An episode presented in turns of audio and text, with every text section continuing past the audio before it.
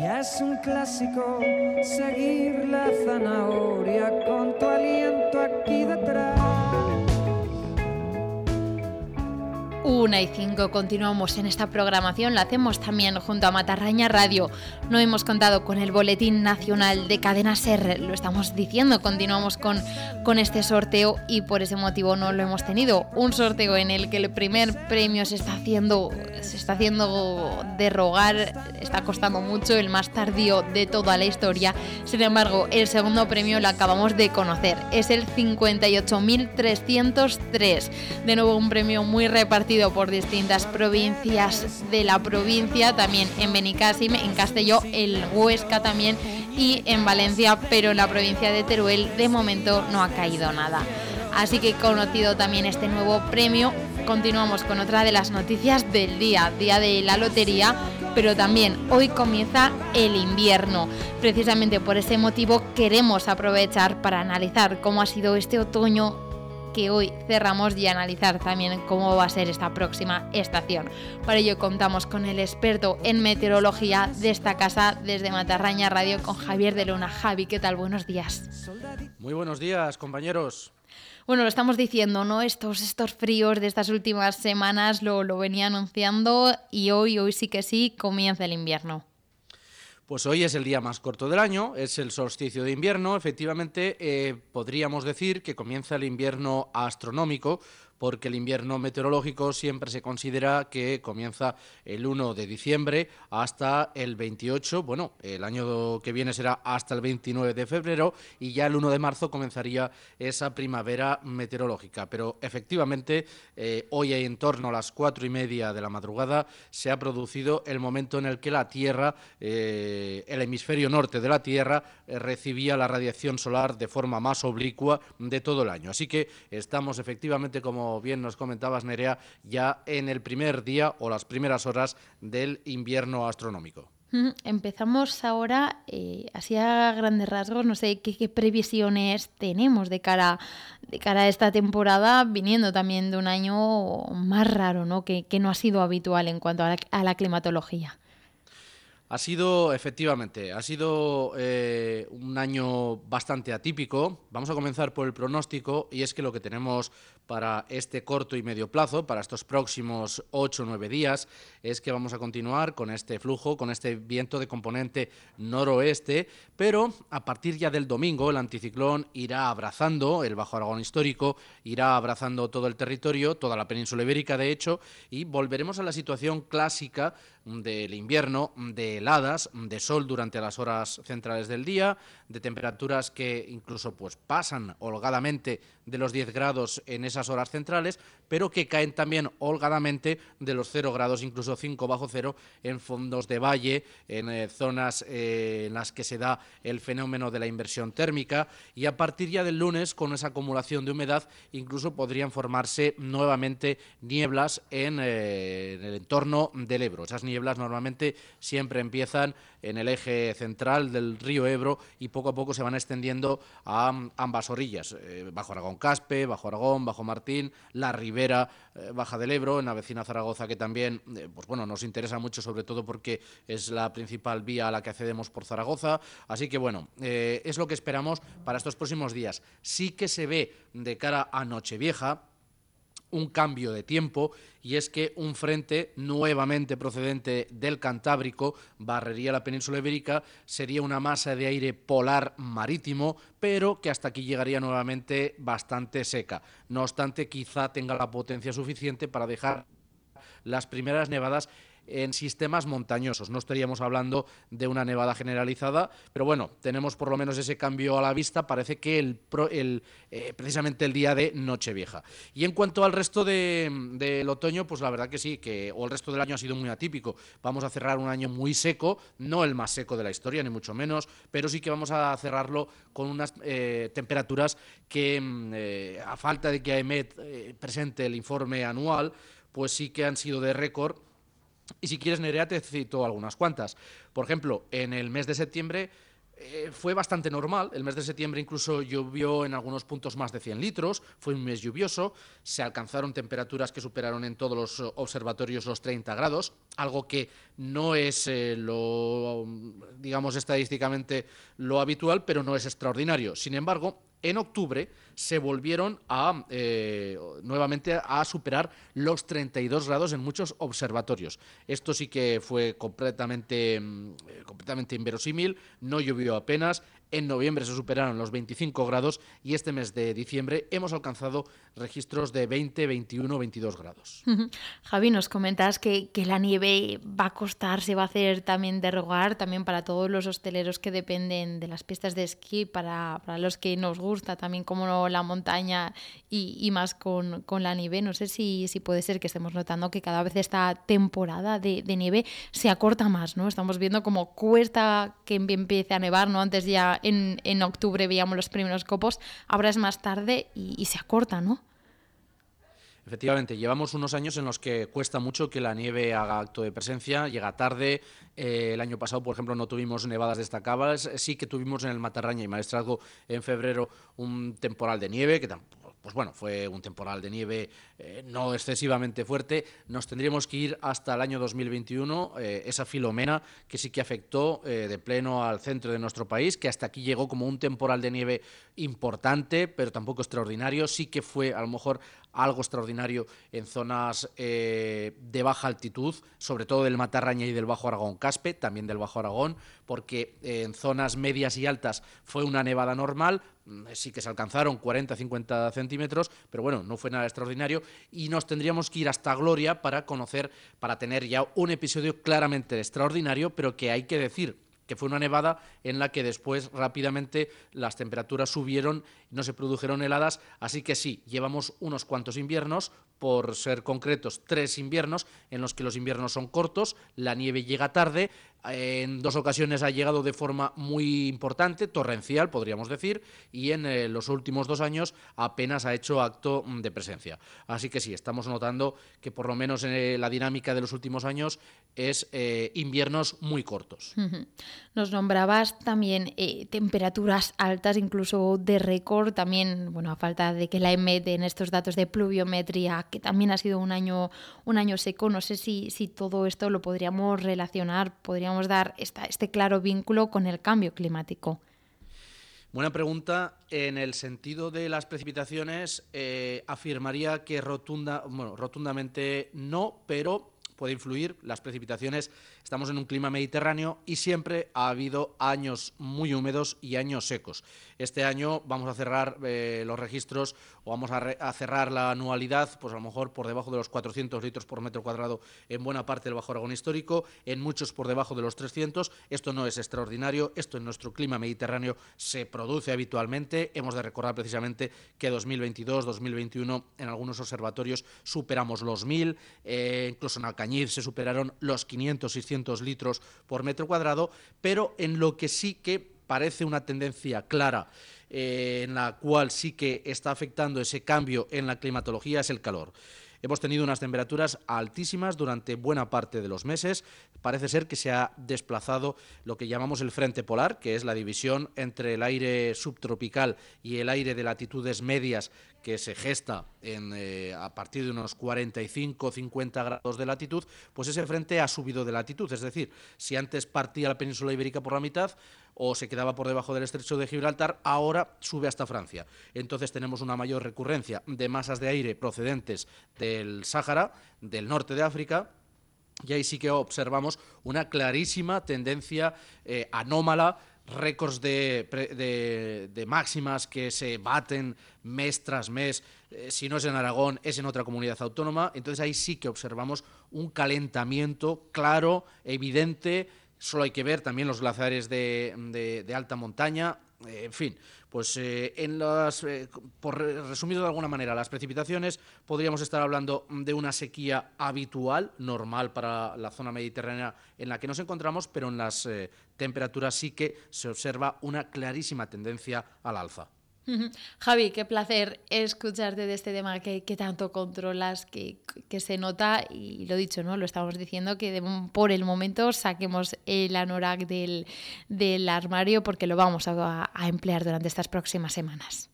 Así es, si me permites, antes de despedirnos, sí que quería añadir lo que he dicho al inicio, que no esperamos ningún temporal de, de, nieve ni de frío, ni el más terrorífico de los últimos 140 años, como han dicho algunos, entre comillas, medios de comunicación o algunos predictores, eh, como Jorge Rey, hay que decirlo, que no hagan caso a estos bulos, que se informen en medios acreditados y en medios serios, que escuchen Radio La Comarca y que por supuesto nos lean.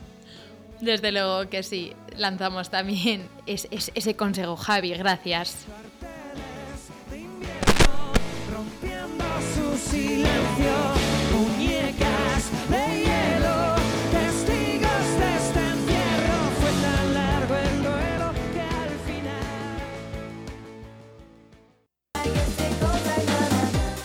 Estación de servicio Venta del Barro del Grupo Repsol.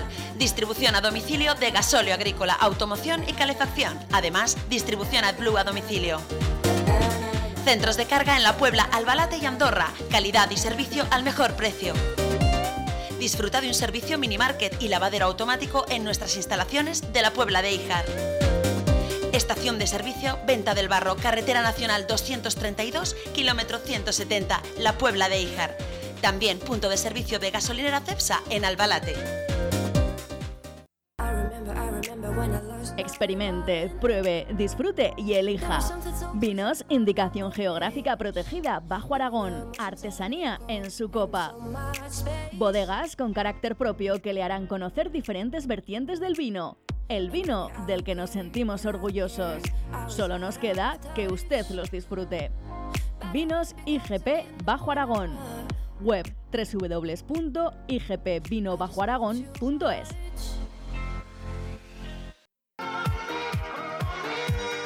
Molitex amplía sus instalaciones en Alcañiz. Ahora podrás encontrarnos en Plaza Paula Blasco 2 para seguir dándoos el mejor servicio.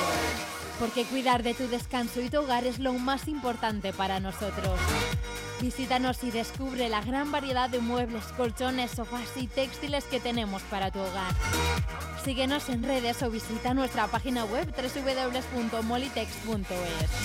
Además, continuamos dando servicio nuestras tiendas de Alcañiz en Avenida Zaragoza 4 o en la tienda de la Galería Comercial de Alcampo.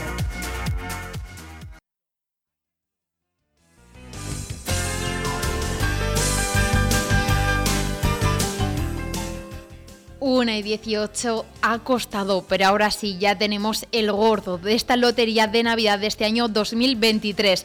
Es el 88.008, un número poco frecuente, ya lo sabemos, ¿no? Se repiten cifras ceros de por medio que como escuchábamos antes no suelen gustar, pero este ha sido, lo repetimos, el 88.008 ha tocado también bastante repartido en Valencia, en Sevilla, en Baleares, pero de momento tampoco en Aragón, ni en la provincia de Teruel, ni en Zaragoza, ni en Huesca. De todos modos, todos a revisar también las papeletas, los décimos que tengamos, porque ya lo sabemos, este primer premio tiene además consigo varios premios de evoluciones. Así que nada, suerte y todos a revisarlo.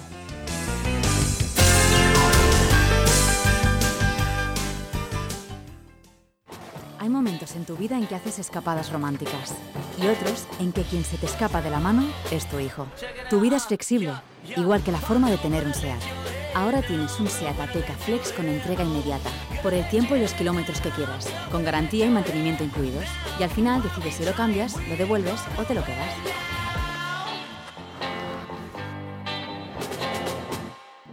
Autotaller Torres, Avenida Maestrazgo, Alcañiz.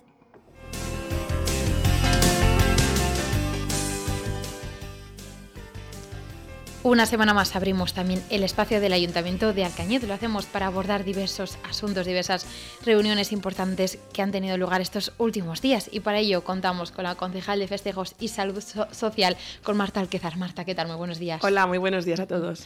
Cuéntanos, parece que, que, aún falta mucho tiempo para las fiestas patronales de Alcañiz, ¿no? Hasta septiembre del año que viene, pero los preparativos empiezan ya, hay muchas cosas que organizar y ya estáis empezando a reuniros con, con las peñas, ¿no? Sí, exacto. Bueno, los preparativos empezaron el mismo día 8 de septiembre, cuando ya empiezas a ver cosas que pues se pueden mejorar, ¿no? O cosas que se podrían cambiar, o, o cosas que están muy bien y quieres mantener, pues ese día ya empiezan las fiestas. De hecho, es que yo creo que no ha habido una semana que ni el técnico de festejos ni yo, Tito, eh, hayamos dejado de hablar de las fiestas. Entonces, eh, una de las cosas que nos parecía muy importantes era tener un feedback de, la, de las peñas. ¿no? Ya tuvimos una reunión pre-fiestas que a mí me aportó mucho, porque claro, una cosa es la, visión que tiene una persona a nivel individual o una familia de, las fiestas y otra es cuando te, te, dan esas visiones de diferentes edades, de diferentes peñas, de, diferentes gustos y puntos de vista, ¿no? pues a mí me enriquecen mucho a la hora de luego estructurar las fiestas. Entonces tuvimos una, una reunión este miércoles, acudieron 12 o 14 peñas, de las, además de las, de las que son grandes, multitudinarias de aquí de Alcañiz, y lo primero que quería yo era una crítica constructiva, así se lo pedí, si podía ser no destructiva. y, la verdad es que así fue. Eh, me, me, contaron las cosas que más les habían gustado, me contaron las cosas que no les habían gustado, me, me contaron lo que querrían en, una, en otras en las futuras fiestas y la verdad es que fue una, bueno, una hora y tres cuartos de reunión. Acabamos a las once menos cuarto de la noche, de allí nos fuimos ya todos muertos de hambre y de sueño a casa, pero la verdad es que estuvo muy bien y sobre todo la actitud de, de, todos es de agradecer.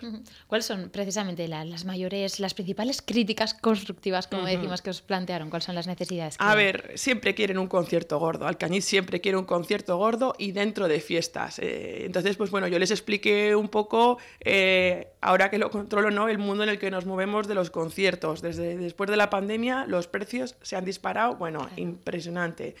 Y, y, claro, pues gente, yo también si busco un concierto grande para Alcañiz, también busco que tenga que pueda estar dirigido a una gran parte de público, no que, no que sea muy, de una música muy definida, porque si no llegaría a muy pocas personas, ¿no? Entonces, para dejar pues, contento a la mayor parte de la población posible. Entonces, claro, pues yo pienso en un Melendi, pienso en un Estopa, pienso en ese, ese tipo de música que son la que la gente me pide por la calle, pero es que Melendi está en más de 300.000 euros entre el equipo de sonido tal cual... Eh, etcétera, imposible. Eh, Estopa, mm, encima la gira que va a hacer va a ser muy escueta, a ciudades concretas y encima pues este tipo de, de artistas pues van a poblaciones o, o a, a, foros de más de 10, 20 mil, eh, pues eso, personas que sepan, que sepan que van a llenar, pues eso, 10 o 20 mil, porque si no, no sale a cuenta a la empresa realmente hacer estos conciertos. Así que tenemos que ser conscientes del ámbito en el que nos movemos, de que somos muy importantes, somos muy grandes y somos muy buenos, pero vivimos en Alcañiz, tenemos 17.000 habitantes y tenemos que jugar con nuestras posibilidades y nuestros medios. Esta es una de las principales eh, necesidades que también se, se, llevaron a cabo en, en esa primera reunión, pero también buscáis que, que, sean constantes, ¿no? que continúen estas reuniones. Exacto, ya no solo hablamos del concierto, sino hablamos de las orquestas, hablamos de las dinámicas de las tardes, hablamos de posibles concursos, hablamos del chupinazo, hablamos de la, de la champanada, que ahora era la, es la gaseosada. No, ellos, pues la verdad es que propusieron muchas cosas que hasta que no las tenga atadas tampoco las puedo decir. pero, pero sí, hablamos de, de multitud de cosas para dinamizar, cambiar y dar novedades, sobre todo a las futuras fiestas de Alcañiz. Y, por ejemplo, dos de las cosas que, que me. Que, bueno, no me sorprendieron porque ya vi que, que, sí que tuvieron una buena aceptación fueron el torneo de Dutchball. La gente estaba encantada y además los que no habían estado querían ir. O sea, que el año que viene quieren torneo de Dutchball porque todos quieren ir, porque la dinámica esa que se generó de peñas y de familias. Eh, y encima unido al deporte, pues aunque sean fiestas, pues la verdad es que la gente, bueno, pues les gustó mucho. Y luego el, el barco DJ también les sorprendió, fue una novedad lo que pasa que ahí lo que hay que modificar es el, el, el, circuito, las calles por donde fuimos, porque eran muy, muy poquitas, encima estuvimos dando vueltas, pues porque había muchas actividades. El problema es del solapamiento de actividades. Claro. Cuando hay muchas actividades y, y queremos que la, la, gente esté segura, esté bien, pues no podemos eh, unir ¿no? pues actividades en las mismas zonas, con lo cual el recorrido quedó un poquito escaso y un poquito triste. Entonces, bueno, pues eso está bien, les gustó ese tipo de dinámica de que un, música por la calle, eh, por las peñas, pero hay que buscar otro formato o sobre todo otro recorrido. Entonces, pues bueno, la verdad es que yo salí súper enriquecida de, de, esa reunión. Reunión precisamente muy enriquecedora y que también muestra este compromiso por el ayuntamiento, por escuchar nuestras necesidades, pero también este, este compromiso, estas ganas que tienen también los vecinos por aportar, ¿no? por, por mostrar lo que ellos ven. Exacto, totalmente. Y eso que fue a las 9 de la noche y muchos, ya te digo, me, eh, nos escribieron o, te envían privados por Instagram, por WhatsApp o te llaman por teléfono. Yo no puedo ir, pero esto, lo otro, aquello, ¿no? Entonces, la verdad es que bien. Y además, otra de las cosas que también me llamó la atención, que decían, más cosas en Plaza de España. Digo, más cosas en Plaza de España. Digo, pero vamos a ver, que también hay vecinos, pobre gente. eh, pero sí, sí, la gente que quiere, o sea, para, para Alcañiz, la Plaza de España es el símbolo de identidad. Y esto es así. Entonces, pues intentaremos que haya más cosas para todo el mundo en Plaza de España. Esta importante reunión con las peñas de cara a las próximas fiestas, pero también os reunisteis junto a los, a los comercios que también participaron en el mercado navideño, ¿no? Nos lo decías que también queríais buscar con ellos, ¿no? Para conocer exactamente cómo había sido ese mercado. Exacto. Eh, eh, este es el primer año que se realizaba el mercado navideño en la Plaza de España. La Plaza de España es muy bonita, como decíamos, es nuestro símbolo de identidad, pero también es, es difícil a la hora de estructurar una, pues eso, una feria, una fiesta o, o, un mercado navideño con unas casetas que son muy bonitas, pero que claro, hay mucha cuesta, muchas piedras, entonces hay muchos, muchos eh, problemas que hay que, que, hay que superar para poder, eh, pues eso, que la estructura esté sólida, segura y que los comercios también puedan realizar su trabajo y su función, ¿no? Entonces, eh, el feedback de, de los comerciantes fue muy bueno fue de que prefieren Plaza de España a la Plaza Constitución, la plaza de la zona de, del pabellón, por el tema de la visibilidad sobre todo de sus comercios y, de que el ambiente que se creó, también con las dinámicas musicales y tal, pues fue muy bueno. Eso por un lado, y porque hay muchas horas, o sea, todas las horas había gente, sin embargo abajo había horas, había franjas horarias en las que no había tanta, tanta, tanto aforo de, de personas en el mercado. En tanto en cuanto a las ventas, hay comercios que sí que me dijeron que habían vendido mucho más, incluso el doble, y había otros comercios que similar. Bueno, eso supongo que va en función de las necesidades de nuestra población. Pero en líneas generales, todos los comerciantes que al principio veían con muchos problemas, muchos problemas, como os comentaba, el tema de estar inclinados, la cuesta, donde me toca, estamos muy juntos, estamos muy pegados.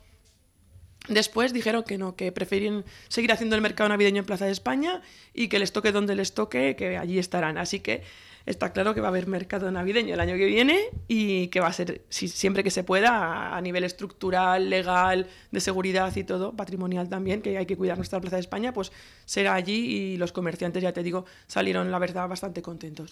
Pues desde luego celebramos también que haya ido también, que así os lo hayan plasmado y también estaremos muy pendientes de estos preparativos ya para las fiestas, que lo decimos, aún falta mucho, pero es que es un trabajo constante. Nada, estamos aquí, vamos, eh, ya te digo, esto, este ayuntamiento yo, uno no es consciente hasta que no llega, pero esto es un, un non-stop 24 horas, 365. Pues sí. Así que nada, desearle mucha, hoy mucha suerte, por un lado, sí, si hay suerte con el tema de la lotería, bien, pero sobre todo desearle mucha salud y mucha felicidad en estos próximos días que vamos a disfrutar todos los alcañizanos y alcañizanas y espero que, que sean unos buenos y bonitos días para, para todos ellos. Desde luego que sí. Gracias a ti también, Marta. Gracias.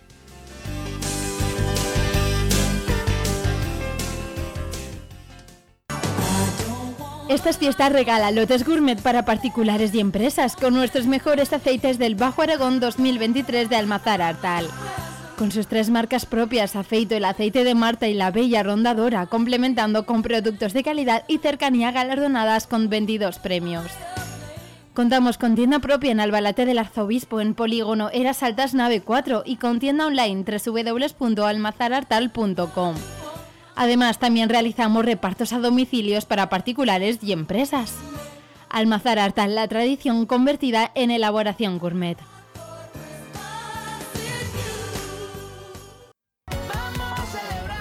Esta Navidad ven a Óptica Alcañiz y encuentra el regalo perfecto. Esta Navidad regala gafas de sol, regala salud visual y triunfa. En Óptica Alcañiz tenemos una amplia selección de gafas de sol de las mejores marcas con un 25% de descuento. Esta Navidad y siempre Óptica Alcañiz en Avenida Aragón 53 frente al Parque Infantil. El domingo 7 de enero despide la Navidad con Gisela de Operación Triunfo en concierto. en el Polideportivo de Andorra a las 5 de la tarde. Un concierto magnífico con canciones infantiles de siempre para niños y mayores. Compra tus entradas anticipadas en www.eventum365.com por 10 euros o bien en taquilla por 12. Corre a por la tuya, gran concierto de Gisela, voz en directo. Recuerda el domingo 7 de enero a las 5 de la tarde, te esperamos en Andorra. Organiza Ayuntamiento de Andorra.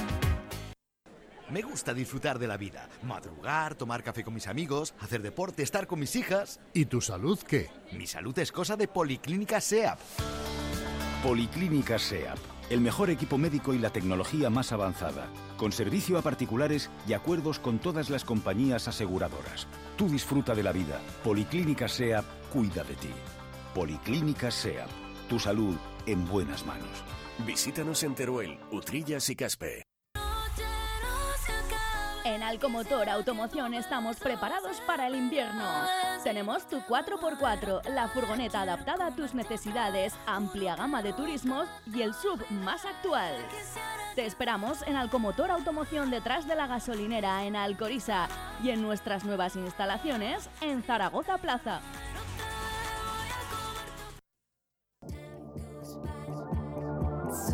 Murre Hermanos, gasóleos a domicilio Repsol, la mejor calidad y el mejor servicio.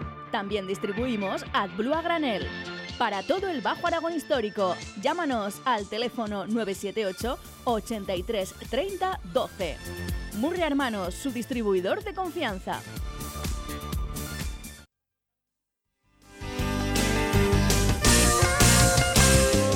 Se ha hecho de rogar, pero lo tenemos. El gordo ha caído y ha caído también aquí en el Bajo Aragón histórico en concreto. De nuevo, en la Administración de Lotería Minerina hablábamos antes y había dos quintos premios y ya había mucha ilusión, pero es que ahora se confirma, el gordo también ha caído ahí. ¿Qué tal? De nuevo, buenos días. Muy buenos días, ahora sí que sí. Ahora, sí, que, sí. Bueno, cuéntanos, ¿qué, qué ambiente está, está, estáis viviendo? Nada, pues esto es una auténtica locura porque no es normal haber dado dos quintos y el gordo. Es el mejor sorteo de, de toda nuestra historia y estamos, vamos, eh, encantados y súper felices. José Antonio, ¿qué, qué cantidad de, de, décimos se han vendido?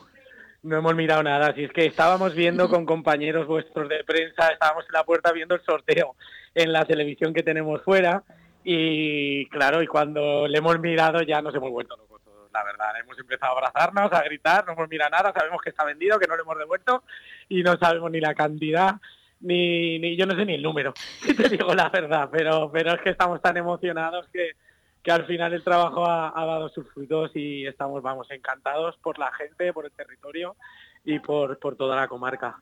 88.000 8, nos lo decías, no gustaban los ceros, bueno, pues ahora igual gusta un poco más, nos lo dices, la prensa no te paramos de llamar, también hay sí. compañeros desde ahí. ¿Y qué, ¿Cuáles son estos ambientes? Imagino que los vecinos no también tengan o no, también se empiezan a acercar. Claro, sí, aquí estamos un poco con todos los vecinos que nos tratan muy bien y están todos aquí bebiendo champán y estamos súper felices, la verdad, la verdad que sí. No sabemos lo que hemos dado, lo tendremos que mirar tranquilamente, pero claro, es, es una locura el haber dado tres premios mayores en un sorteo como el de Navidad con 11.000 puntos de venta en toda España y que se haya acordado tres veces de nosotros, de un pueblecito de aquí de Teruel que, que ha estado tocado por todo lo, lo, que sabemos de la central y tal. Y, y bueno, esto esto es una alegría muy grande para todos. Uh -huh.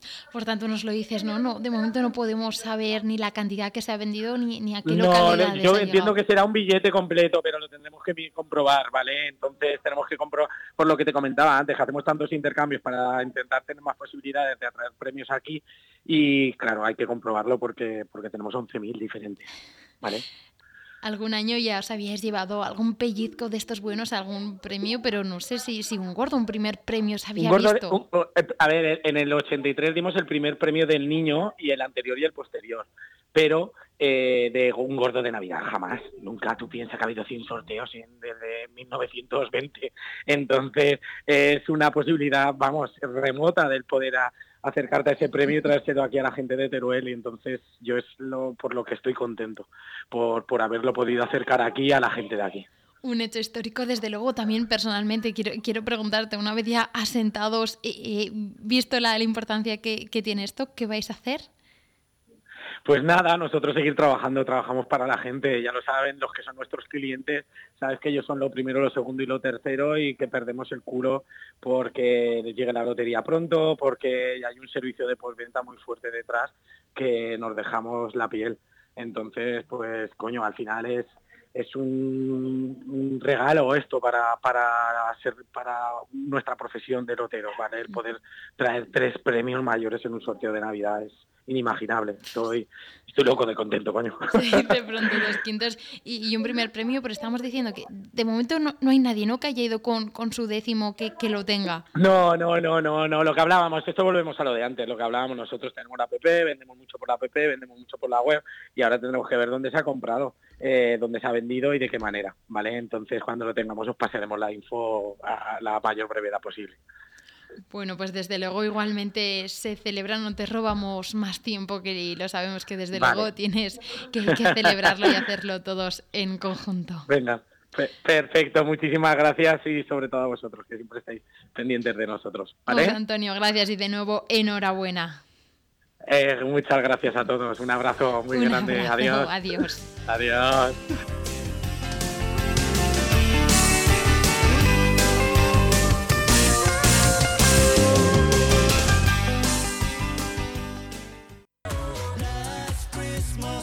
Esta Navidad regala Alcoriza porque aquí lo tienes todo y porque confiar en las empresas de Alcoriza tiene premio.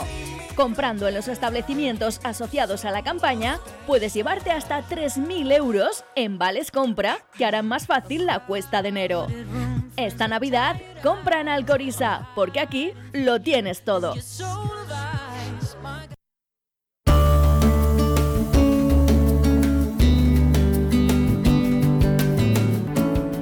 Boże. Menos 20 después de este subidón de conocer este gordo que ha tocado en Andorra. Volvemos con un tema más pausado, pero también muy interesante. Y es que de nuevo en este viernes abrimos el espacio verde junto a Javier Carela. Javier, gracias de nuevo un día más. ¿Qué tal? Un día más aquí estamos, el día de la lotería. Aquí estamos y además lo hacemos para hablar también de algo de récord, ¿no? No, no es una lotería, pero sí que es un hecho también muy histórico que se vivió en Calanda, la, la detección de, del caracol más pequeño de toda la península, ¿no? Vaya, qué cosa, ¿eh? Y a mí la verdad es que estas cosas me emocionan porque me gusta muchísimo el tema, me gusta mucho la naturaleza y, y descubrir una especie nueva para la ciencia que antes no había descubierto nadie ni la había visto nadie, pues es una cosa como muy emocionante. Yo me imagino, me imagino estos investigadores que además, curiosamente, son aficionados de un club de malacología de, de Cataluña que para un aficionado descubrir una especie nueva, pues, es como la lotería, que vamos a decir el día, el día de la lotería, ¿no? Porque para los que no, no, controlemos de este tema, ¿cuál es la importancia que tiene este hallazgo? Bueno, mira, en, en biología, en taxonomía, en especies y en biodiversidad, todo tiene muchísima importancia, porque eh, vamos a ver si se habla de que son millones de especies, Concretamente creo que de moluscos he repasado una cifra, eran 80.000 especies de moluscos, que es una barbaridad. Y siempre parece como que son tantas como que no tiene importancia que desaparezcan, como que no tiene importancia a lo mejor incluso que se las conozca, pero yo siempre hago el símil que se me quedó grabado una vez con, con una máquina muy pesada y muy importante, con muchos tornillos que vendría a ser pues nuestro planeta, y que tiene eso, pues muchos tornillos. Se le cae un tornillo y no pasa nada, porque es una máquina muy grande, ¿no? Pierde otro tornillo, también es pequeñito y nadie le da importancia porque es que tiene tantos que, que no pasa nada. Pero ¿en qué momento la máquina va a perder un tornillo vital con el que se va a desmontar una pieza importante de nuestro entorno y se va a venir todo el castillo abajo? Pues eso, pues no lo sabemos y que se pierda un tornillo nadie sabe las repercusiones que puede tener el engranaje de esta máquina tan compleja que es nuestro, nuestro planeta. Pero un día este riesgo está ahí, que perdamos un tornillo que nos haga de verdad pasar las canutas y ya veremos si no lo hemos perdido ya. Pero entonces que haya un tornillito tan pequeño como este de un molusco, de un caracolito diminuto, pero diminuto, con 0,75 milímetros por 0,25 milímetros de, de, tamaño, es que dices, pues bueno, si se pierde o no se conoce, pues no pasa nada. Pero es un tornillo y ahí está. ¿Qué importancia tiene? Pues eh, no, lo sabemos, no somos tan pretenciosos como para pretender saberlo todo. ¿No te parece que sí? Pero precisamente es un tema eh, diferente, ¿no? No es una planta, una especie de la que habitualmente nos hablas en, este espacio. ¿Qué vínculo tienen precisamente? Bueno, a mí todo lo que rodea la naturaleza, nuestro entorno, me interesa y, bueno, esto me emocionó especialmente también porque todos los años también se descubre alguna que otra planta. Y, esto es interesante, tío. Te voy a decir por qué incluso de cara a nuestro orgullo patrio como ciudadanos del Bajo Aragón, pues muchas especies botánicas fueron descritas por los botánicos bajo aragoneses eh, Loscos y, y Pardos y cuando un botánico descubre una planta, digamos que recoge una muestra y la guarda en un herbario de referencia y la describe con una, un epígrafe que se llama tipo. Y el tipo de esa planta es ese modelo, ese ejemplar, que es, digamos, el modelo que después con el que se, compararán otras de otros lugares donde se encuentren y se digan, ¿esta es igual o es parecida? Pues vamos a comprobarlo con el tipo de esta planta y el tipo de ese, de ese, de ese espécimen pues se dice que es de Castelseras en algunos casos, de Chiprana. Bueno, se me viene a la cabeza, por ejemplo, el Ayun Pardoy, su tipo está en Castelseras y cuando tú acudes a los libros de botánica y ves su descripción, una parte casi de las primeras que ves en esa descripción, ves tipo y pone Castelserás. Y yo, como, como, te, como baja aragonés, te da un pequeño salto de orgullo el tema. Que de algún modo no, esto también hace que, que se, se, ponga en los libros a nivel de Ahí todo está, el mundo. entonces cuando se describe ahora esta especie que tiene un nombre, un nombre para muchos foráneos raro y no tiene ningún nombre vulgar que le vamos a hacer todavía, habrá que ponerle caracol pequeño, caracol de, de calanda o algo así, ¿eh? es la ciella forneri, pues después figuran los descubridores de este caracolito y después figura el tipo, que será Calanda. ¿eh? Eso a mí me parece muy interesante. Además, eh, ha descubierto para mí algo que no conocía yo, que es un tema, el de la fauna estigovia. La fauna estigovia, pues mira, hay muchos tipos de fauna y esta es una fauna pues bastante rara, yo no tenía ni idea ni de que existía, porque podías presumir que hay una fauna eh, ropícola que se refiere a peñascos y piedras, una fauna acuática, no, ahí están los peces, pero la fauna estigovia es que es una, vuelta de tuerca más, es algo bastante extraño y tiene que ver con la fauna que habita en los intersticios de aguas subterráneas de, interior.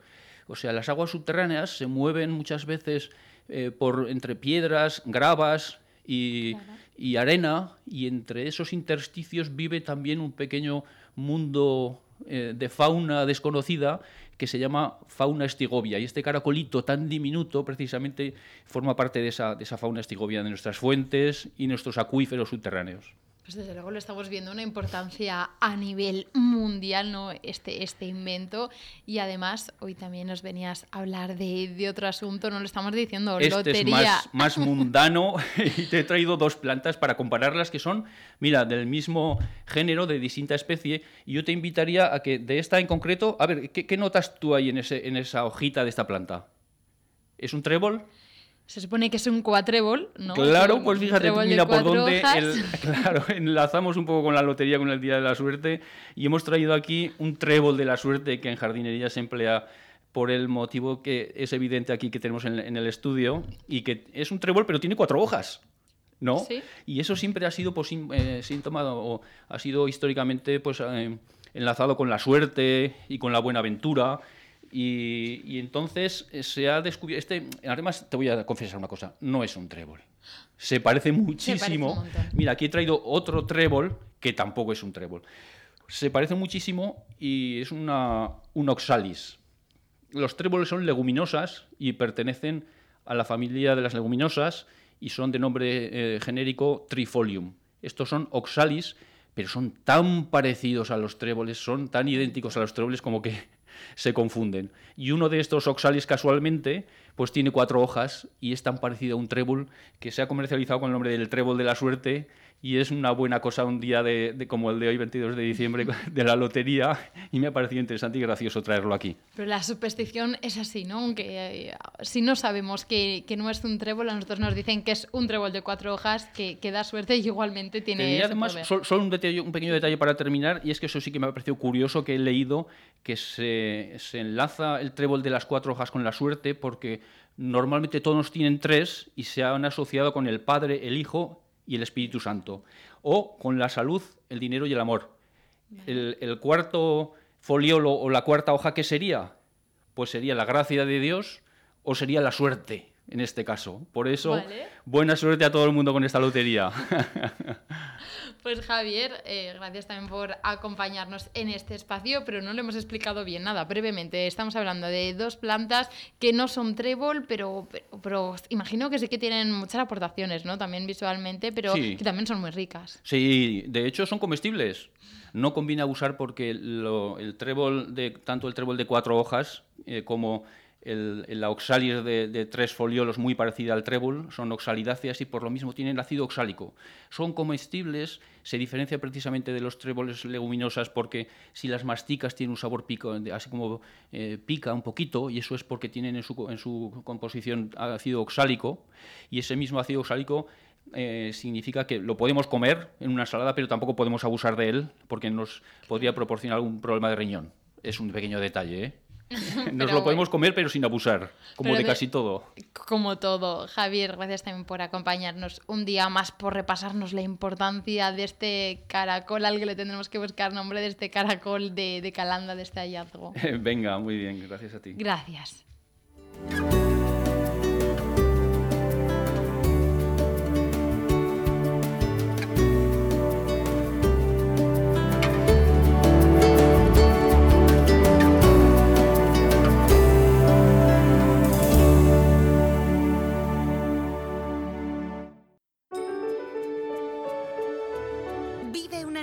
Mágica en Puerto Venecia. Conoce al auténtico Papá Noel. Hazte preciosas fotos con nuestra decoración especial y deja tu carta en el Gran Buzón. Abrimos los domingos 10, 17 y 24 de diciembre. Más información en puertovenecia.com.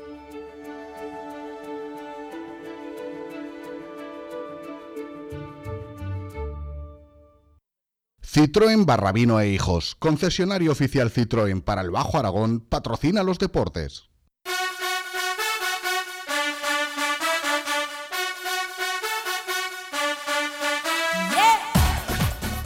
Una y 52 abrimos también el, el, tiempo para los deportes. Lo hacemos hoy acompañados del piloto alcañizano Adrián Garín, quien este fin de semana competirá en la TT Christmas, una importante carrera solidaria donde lo hará también junto a pilotos de la élite de, esta modalidad. Adrián, ¿qué tal? Muy buenos días. Hola, buenos días. Cuéntanos, un año más participas en esta importante prueba. ¿Qué, supone precisamente esta competición de, de, este nivel? Bueno, es una, es una carrera, como bien habéis dicho, es una carrera solidaria al final, pues bueno, es como la, gran fiesta para cerrar el año y pues la suerte también es de que, se apuntan pues pilotos del Mundial de MotoGP y que al final pues a medirte con ellos e incluso formar parte de compañeros de equipo con alguno de ellos, pues eh, es divertido. Es divertido y como no imagino que también llenará no personalmente teniendo en cuenta este, este fin benéfico, que los beneficios de las entradas irán para Open Arms. Eso es, sí, sí, al final, pues bueno, tanto el dinero de inscripción como el dinero de las entradas que se venden del público, al final va destinado para, pues, eh, eh, cada año lo hacen para una fundación diferente, pero bueno, al final va destinado para ayudar a alguien como nos dices, será un, un, fin de temporada no así, así de dulce, pero ¿cómo ha sido este año? Ha sido un año eh, al principio tranquilo, pero al final llevo este final de año bastante ajetreado, porque al principio de año empezábamos con simplemente centrándonos en poner la moto a punto, eh, que llevamos ya ahí un par de años trabajando porque me está costando el encontrarme a gusto y luego decido este año no correr el mundial por, por falta de entreno porque tampoco me veía ya al 100% y tenía estaba haciendo otros proyectos que, tenía que centrarme en ellos y sí que al final de temporada pues han concentrado todas las carreras ahí. Entonces pues eh, al final se me ha juntado todo de eh, y han sido carreras entrenos eh, los cursos que tengo con la escuela que, que tengo yo de los niños ahora esta carrera también. Entonces está siendo un poco ajetreada pues lo que es este final de año está siendo ajetreado, sí. está siendo un fin ajetreado, por tanto, no sé si empezaremos el año que viene descansando un poco o ya estás pensando en, en futuros retos. Sí, este año que viene, pues bueno, está en está todo en el aire, pero eh, no, no sé si volver al, al mundial. Eh, sí que quiero centrarme en irme a correr el campeonato francés y pues porque me queda cerca de casa y los circuitos son los mismos eh, con los que los que usamos para el mundial, entonces eh, me serviría también de entreno, de terminar de hacer esa puesta a punto de la moto y de preparación para mí. Y también la idea es hacer alguna carrera del italiano y alguna en República Checa, ya que ahora mismo están marcando un ritmo bastante fuerte los checos y bueno, sería una manera de ver dónde estoy. Porque cuéntanos precisamente eh, ¿en, qué punto estás, ¿no? Nos dices estos futuros retos, este campeonato de Francia, ¿en qué estado te encuentras? Ahora mismo me encuentro bien. Ah, la evolución que hemos hecho este final de año con la moto ha sido positiva y al final también el haber podido ganar el campeonato eh, de Cataluña eh, este año pues también significa que no estamos mal y que mentalmente poco a poco, que es una cosa que venía él estando no, no fuerte del todo, pues poco a poco lo voy consiguiendo estar. Pero lo primero será, como decimos, este fin de semana, esta prueba de la Christmas con este fin benéfico. ¿Qué expectativas hay? Haciendo también así autocrítica, ¿cómo, ¿qué previsiones hay? A ver, es, es, es una carrera que vamos a pasarlo bien, lógicamente a intentar estar lo más delante posible, pero no vamos con ningún objetivo. Al final queremos ir a acabar el año de la mejor manera posible, disfrutar y pues si, si lo hacemos bien y podemos luchar por, por incluso subir al podio, hay motos que están muy muy preparadas porque corremos con motos de, del modelos tipo CRF100, uh, Yamaha TTR125, entonces eh, por ejemplo, está el modelo de Kawasaki que tiene que 140 y es eh, una moto que es un poco superior a la moto con la que, por ejemplo, corro yo con, con mi compañero de equipo que es Alex Scritch. Pues desde luego esperamos que sea así, que sobre todo, como nos dices, lo importante es disfrutar en, en, esta prueba. Adrián, gracias también por acompañarnos, suerte y a disfrutar en todos estos futuros retos. Vale, nada, gracias a vosotros una vez más. Gracias, un saludo. Saludo. Jugar con la distancia y heredar su soledad.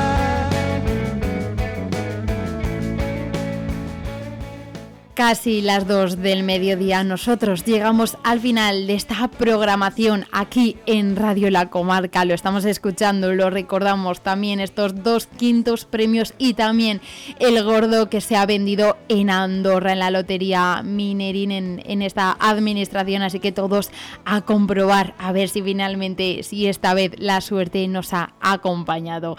Ahora sí, nosotros llegamos a este final, pero regresamos el lunes con más asuntos de interés. Mientras tanto, nosotros nos escuchamos. Gracias, que pasen un feliz fin de semana.